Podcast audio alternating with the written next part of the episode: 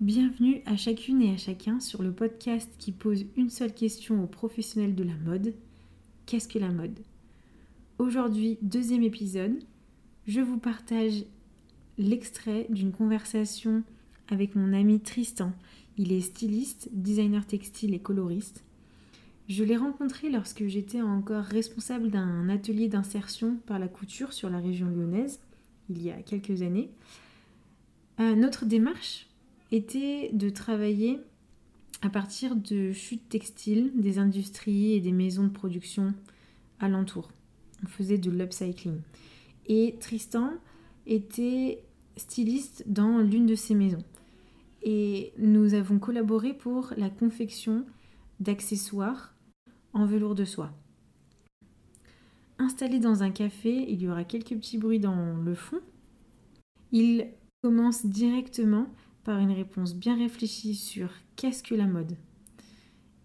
Habillé, habilleur, bonne écoute. On est parti? Bah ouais, vas-y, partage-moi. Alors, qu'est-ce que la mode? Ben, Pour moi, la mode, c'est un reflet sociologique. C'est l'entretien d'un patrimoine, d'un artisanat, de techniques. C'est une vitesse de créativité, de la créativité, mais aussi une source d'inégalité entre des matériaux qui vont être produits à l'autre bout du monde et qui vont coûter moins cher grâce à des taux horaires ou à cause de taux horaires extrêmement faibles. Et euh, c'est pour moi un domaine qui manque encore d'une certaine, euh, d'une certaine euh, équité, je certaine égalité. Ça pourrait être super, formidable, et pour l'instant, c'est pas encore suffisamment bien géré. Tout le monde veut tellement en consommer que ça pose des problématiques euh, de rendement, des problématiques industrielles, tout simplement. Ouais, du coup, c'est une question, enfin, une visibilité, une vision mo- mondiale, en fait, déjà. Hmm. Oui, Et ça c'est sûr. Ah, mais de toute façon, la mode, étant donné qu'elle est un reflet social. Qu'aujourd'hui on est dans une mondialisation, le point de vue ne peut que être mondial. Mais après, les techniques ne sont pas forcément mondiales. Elles peuvent être euh, justement être des savoir-faire très propres à un village, une population, avec toute la notion entre guillemets de patrimoine qu'il peut y avoir derrière. Mais euh, la consommation elle- et le rythme, il est quand même, euh, il est quand même mondial. Mm. Je sais pas si on peut parler d'une mode. euh, Il y a forcément, tu vois, des, des spécificités par ville, par continent, par pays même, à cause ou grâce au climat. Tu vois, je pense que des chaussures euh, avec un cuir extrêmement sensible dans un pays où il pleut beaucoup, bon, big bof. Mais oui, c'est avec euh, un point de vue mondial parce que de toute façon, euh, la production est mondiale. Donc c'est pas, à mes yeux, c'est pas, c'est pas détachable. Après, il y a des modes euh, propres à leur pays, c'est une façon de penser qui est très à la mode, parce qu'on a un aspect du monde, justement. Il n'y aurait pas eu ce scandale en Inde, est-ce qu'on se serait posé la question de, du Made in France? Enfin, s'il n'y avait pas eu une succession de scandales euh, mondiaux, est-ce qu'on se serait posé la question du retour au local avec une telle ardeur? Je ne sais pas. Mais ce qui relie le tout, pour toi, euh, la mode, en fait, elle se fonde sur des savoir-faire. Et. euh, Ah bah c'est la mode que je considère, oui. ouais. Oui, et je pense que là c'est une mode intéressante. Si la mode n'est que des imprimés sur du lycra, bon. Après, une fois ça, quand euh, j'étais chez Balenciaga, un peu agacé des matières d'une qualité difficilement qualifiable, euh, une copine avec, à qui j'a- j'a- j'avais parlé de ça, qui elle aussi est dans le textile, elle me disait oui, mais c'est aussi un reflet du monde, Tristan. Euh, Il y a l'aspect que ben, tout le monde n'a pas cette édu- cette éducation-là par rapport aux matières.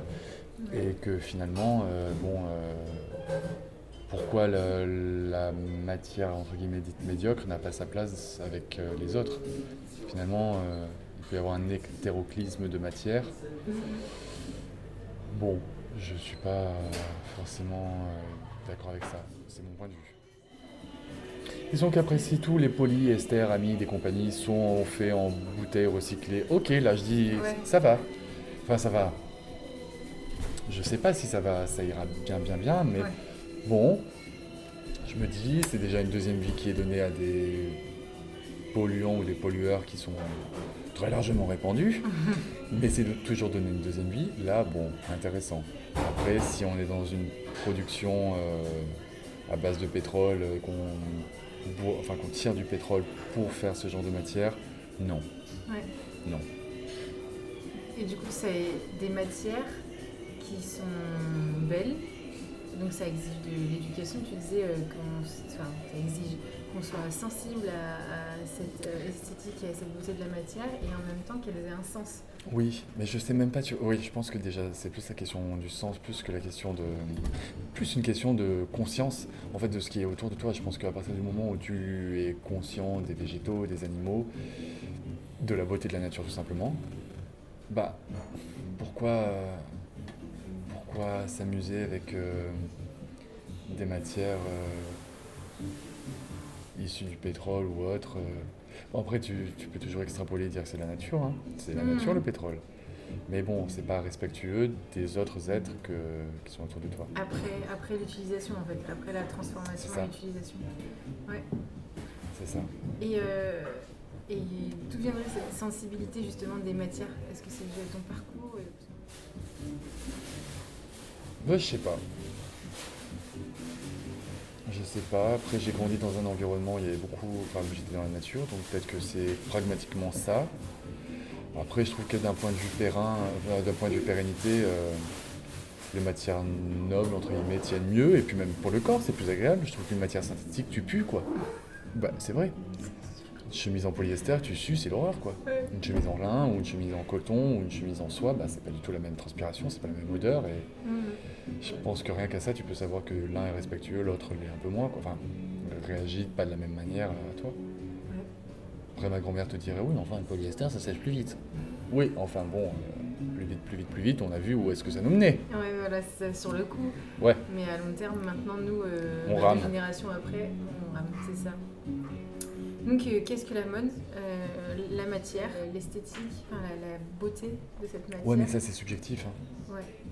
Oui, mais. euh, Moi, je dirais que c'est un reflet sociologique, c'est vraiment ça. Et qui détermine du coup euh, des façons de faire. Et les façons de faire déterminent les outils. hmm, Mais parfois, les outils déterminent aussi les façons de faire. ouais. Parce qu'une matière, une matière première, tu pourras pas faire tout et n'importe quoi avec du cuir, par exemple. Donc des fois, c'est même la matière qui détermine la façon de faire. Ouais. Du coup, on en arrive à l'artisanat. Et c'est drôle puisque tu dis parles de ça. Enfin, souvent on entend ce discours surtout sur euh, le style, enfin, tu sais, le, le- le vêtement euh, fini. Et ben, mais parce que du coup, là, ça rejoint ta question, d'où est-ce que ça me vient? Bah, Par rapport à mes études. Finalement, mm, moi, il y a presque un côté euh, qui est super pragmatique, c'est que pour moi, tu fais pas un plat sans connaître tes ingrédients. Et ben là, c'est pareil. Pour moi, la mode, tu, la, la matière détermine la forme, à mes yeux. Et euh, avant de parler d'un tombé, bah, enfin, avant de parler d'une ligne, d'une silhouette, pour atteindre ça, tu dois connaître ta matière. Tu pourras pas avoir une nervosité avec un cuir. Ou alors, il va falloir travailler ton cuir. Alors qu'avec certains organza, ouais, je pense, tu auras une nervosité, quelque chose euh, qui, donnera du, qui aura un peps naturel et tu n'auras même pas forcément besoin de travailler la coupe, ce que toi tu verras. Parce que tu as, ce, tu as, tu, as cet œil de modéliste, de constructeur, alors que moi j'ai plus un travail de, de constructrice, pardon. J'ai plus un travail de, de matiérologue. C'est trop ça Mais c'est une différence, c'est... Ouais, bah du coup on en revient à de l'éducation et... Ouais. Et ouais, c'est- il y a un côté très très pragmatique de la chose. Quoi. Éducation, curiosité euh, personnelle, mais aussi euh, du coup, encouragée dans, par des études ou euh, par des marques quand on n'est pas dans. Enfin, quand on découvre. euh, Enfin, toi, tu as fait plusieurs maisons. Tu as, pu voir aussi. Enfin, ton éducation, elle a continué aussi selon Ah les oui. maisons. Et les matières. Oh les- bah, elle continue toujours. Hein. Oui. T'as pas forcément besoin, je pense, d'être dans ton milieu-milieu pour. euh, Tu vois, c'est un truc qui m'a suivi quand je bossais à la Biocop. Hein. Ouais. Typiquement avec des matières premières euh, relativement. J'aime pas le mot pur, mais ouais, saine, avec une certaine. euh, avec tentatives de valeur assez euh, justes.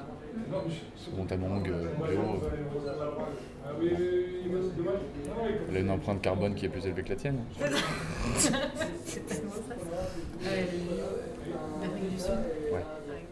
Et tu parlais, enfin, je reviens sur ce que tu disais tout à l'heure, tu parlais de temporalité, euh, de, de créativité. Mhm. Hum, Donc, en fait, cet échange-là et euh, cette sensibilité-là, pour qu'elle s'applique, elle a besoin de temps. En fait, déjà, rien que dans l'échange, dans la communication, euh, mais aussi le temps de recherche, parce que ça, ça demande de- du test, des tests. Il y a beaucoup d'échantillonnage. Ouais, après moi ça je pense que j'ai je biaise pas mal cette pensée parce que j'ai un côté gros geek de ça où en parallèle on va dire de mon travail, euh, que ce soit de par les vêtements que je cherche, que je chine, on va dire je travaille en amont sur ça et euh, on va dire que je me nourris hors travail pour, et du coup ça fluidifie un petit peu le, travail dans, ça. Tu vois, que- typiquement, euh, mon dressing, c'est que du test. hein. Que du test, parce qu'il y a plein de choses que, en soi, je ne porte pas du tout. Ouais. Mais j'ai aimé essayer, voir comment ça se passait pendant une journée, deux journées, au long terme, comment ça réagit. C'est des choses. Parce que, bon, j'ai pas forcément envie de proposer des choses que moi-même, j'accepte pas. C'est pas juste.